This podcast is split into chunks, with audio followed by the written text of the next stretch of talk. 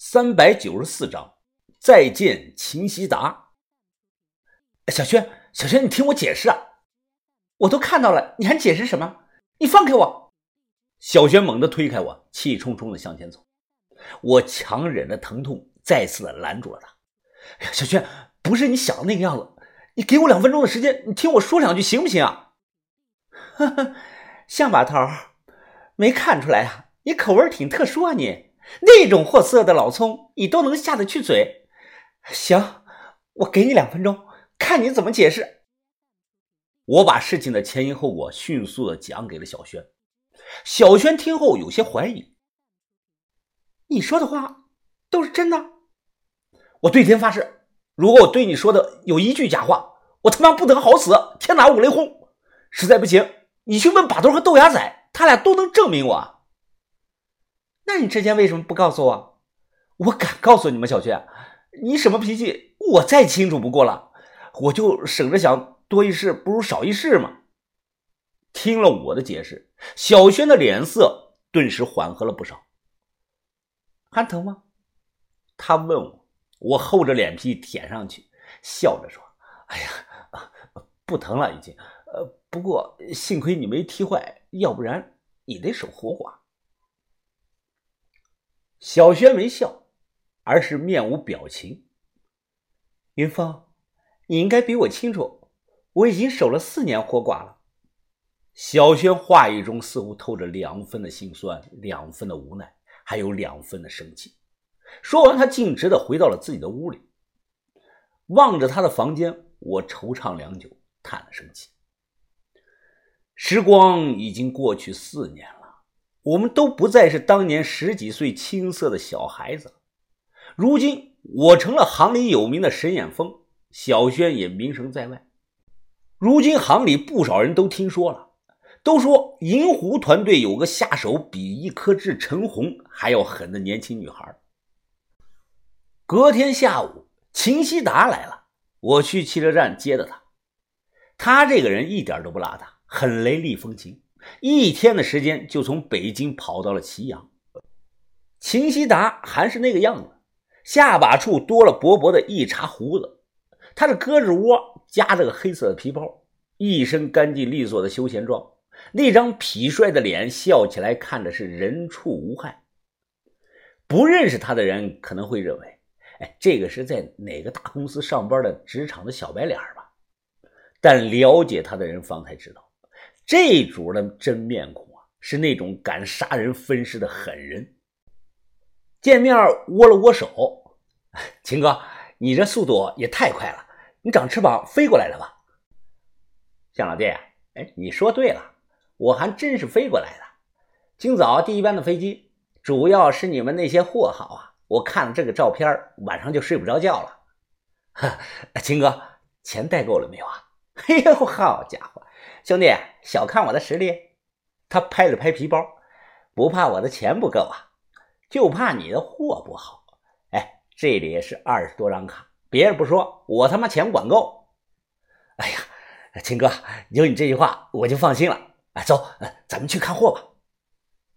进了村里，见到了把头，互相简单的认识了一下。我带他下了红薯窖。我靠，这他妈全是好同货呀！这，哎，兄弟。村子附近出的点儿吧，我点点头。带铭文的有几件啊？我伸出手，大概四件，还有十几件绣的太大。那些啊，秦哥你带回去后自己处理吧。万一有铭文，我们也算你没铭文的钱。秦希达捋起了袖子，点了根烟，随即他拿出纸笔，开始数件写写画画。我在旁也不催也不问，给他时间。这在行里叫打架，高手一般都打架打得非常准。比如我们这次出了有七八个青铜圆顶，五六个青铜豆和好几个青铜三足脸，这其中有好的也有坏的，分开卖这个价钱肯定是有高有低。其他也是如此，打架就是预估出来一个平均的价格，过去也叫。点兵，秦希达弹了弹烟灰，他抬头看着我：“哎，清货和白货具体有多少件？花货的比例是怎样？金货、银货就这些了？有没有给我后上活的呀？我想了想，笑了，不算坏的。清货、白货一共四十一件，花货的比例大概是五比一，差不多了。金货、银货全在这儿呢，我们没有单挑出去。哎，另外啊，青哥，凭咱俩这关系，兄弟能给你加后活吗？青货指战国的青玉，白货指战国的白玉，这两种都是素面没雕工的。花货指的是有雕工的，这些价钱不同，其中花货是最贵，白货次之，青货再次之。我说的五比一的意思啊，就是五件青白货里肯定会有一件花货。另外，金货、银货特指纯金或者是带鎏金、错银的这个青铜器。后加活的意思就是我们这里头啊有没有混进去后来修补过的东西。他吐了一口烟，挠了挠脸，看着白纸上密密麻麻写的这个东西，有点感慨：“哎呀，兄弟啊，你发财了呀！这，我看你们下半年可以休息一阵子了。”我瞥了一眼总数，摇了摇头：“啊，秦哥是不少，但你别忘了，我们的人多呀，这又不是一个人干的，最后还得分呢。”哎，你在团队里拿什么比例啊？他好奇地问我，我比出三根手指头。啊，秦哥，我今年涨工资了，我拿三成。楚国虎头铜镜的事儿，我没敢告诉他。如果铜镜还在，那钱更多。不过啊，就算在把头，他也不敢卖。谈价是很顺利的，我拿着价格单去给把头看，把头看了后立即同意了。秦希达这个人接触过就知道，他有人格魅力。他一般都是按市场的最高价来收货，不墨迹。货款他分别用十几张银行卡转到了把头的卡上，这些卡的户主都不是他本人。我的意思啊，懂的都懂。总价不便透露，反正当年战国铜鼎的均价是十七左右，青铜豆在二十左右。大伙按比例这么一分，我拿三成，其实啊没有多少了。可能也就是七八辆奔驰吧。晚上把头让我请人吃饭，村里呢没有条件，我就开着车带他去了市里吃。五月末六月初，南方很热啊。现在淄博烧烤很火，要我说，祁阳这个小地方的烧烤也不错，尤其是烤羊排。我请秦希达在一家名叫“邢道荣烧烤”吃的这个饭。这个店那个时候啊，在王府品老广场的后头，店主是个文化人，取的这个店名很有意思。这一带在汉代就叫零陵郡。哎呀，兄弟啊，来来来，感谢你请我吃饭啊！举杯碰了碰，啊，秦哥，你客气了，该是我感谢你才对啊。哦，对了，秦哥，按照咱们的约定，我们这批货。你不能走到国外啊！哎呀，你都提了几遍了，我他妈知道了。我国内有的是大客户，王河博物馆做过不少生意呢。上次我给你的枪还留着不？哎，哥哥哥，小声点，小声点，有其他人呢。他点着了一根烟，笑了。怕个球啊你！你这点胆量都没有，还怎么出来混啊？把头严禁我们去碰枪。我不想在这个话题上扯下去，于是我又换了个话题。啊，秦哥，你最早是在南方发的家吧？啊，是啊，广东。我最早跟人跑这个大飞的。我尝试着又问他：“那你对浙江一带熟不？你们货商这行里，诸暨有个叫聂老板的，你认识吗？”你说是聂仔吧？啊，认识啊。他主要铺的是国外的路子，不怎么做国内的。哎，他怎么了？我一愣，只是随便的问问，没想到他还真认识。我把双方过节讲了讲，他听后无语的说道：“哎，你出货你就来找我就行了，你跑去找他干什么呀？啊，叶仔没当场杀了你，你就偷着乐吧你？我都要给他两分面子的。”我听后有些不舒服。妈的他想黑吃黑的好九七零进去了，道上传的是无期，他应该也进去才好。我一口喝干了杯中的酒，借着酒劲儿，秦哥，既然你认识他，那你抽空给我带句话，让那个西瓜头给我小心点。哎呀，我操，得了吧，兄弟，你还想搞人家？叶仔他不光有实力啊，几次大扫荡下来，人家都安安稳稳的，人家的背景多大你看不出来呀？那一带就没人敢主动的惹他的。哼。我难道就没背景啊？我他妈是木偶会的高级库丁，长城会新会长的座上宾，旧舞会上下都欠我的人情的。我还认识白帽子背景的老学究，要真拼起这个背景来，我会尿他。哼！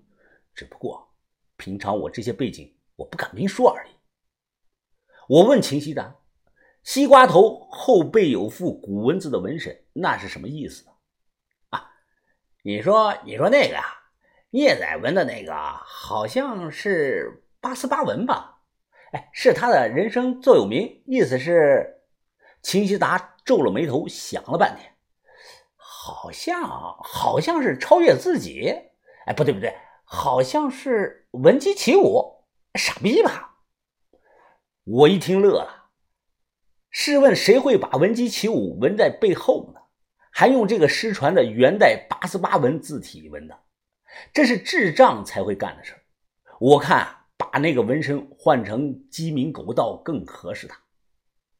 秦希达也笑了，哎呀，兄弟啊，我抽空给你说说吧啊，希望你们两个啊把这段恩怨就此结过。我点点头，啊，那秦哥，哎，我给你这个面子，到时候你看着办吧。把头说过，我们出来混。就算不能多交一个朋友，也尽量不要多结一个敌人。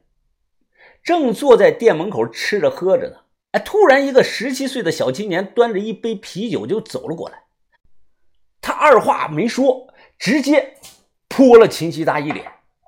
我正咬着串呢，人都愣住了。只见这个小青年光着膀子，左右肩膀上都是黑色的纹身，估计有点醉了。不好意思啊，哥们儿。呃，我打打打赌输了，所以过来敬你喝一杯酒啊！哈哈哈哈我回头一看，只见他那桌上大概有四五个光着膀子的纹身青年，还有两个年龄不大的小姑娘，一个还穿着当地的校服。他们说着本地话，有说有笑的。秦希达抹了把脸上的啤酒，又看了看自己被弄脏的这个裤子，抬头看了看小青年，咋咋咋地？看样子你不服啊你，你你想动手吗你？小青年恶狠狠地说道。那桌上的两个小姑娘看这个小青年是一脸的崇拜。今天秦希达是客人，我是主家，这事儿我肯定要先表态。我随手抓起桌子上这个酒瓶子，刚准备动手，秦希达拦住了。他冲着小青年笑了笑，没发作。纹身小青年切了一声，回去搂着那个小姑娘继续喝了起来。完事儿还冲着我们这桌呢吹一声口哨，我小声的就说道：“秦哥，这你都能忍啊？你刚才还说咱们出来混要有胆量啊！”他瞥了那桌一眼，兄弟啊，我又没说忍，不过这种事儿在动手前啊，你要注意这个周围的环境。他妈的，你看看，对过就是市政大楼啊！这，我转头一看。还真是祁阳市政大楼。又坐了一会儿，看那个小青年那桌结账走了，秦希达直接就跟了过去。我们跟到了一家宾馆的楼下，秦希达直接过去，他单手扯住那个泼他酒的小青年的头发，直接一顿的暴打。其他几个小青年过来帮忙，结果全被他一脚一个踹翻了，把那个小子的右手按在垃圾桶的盖上。秦希达掏出了刀子，看他那个样子啊。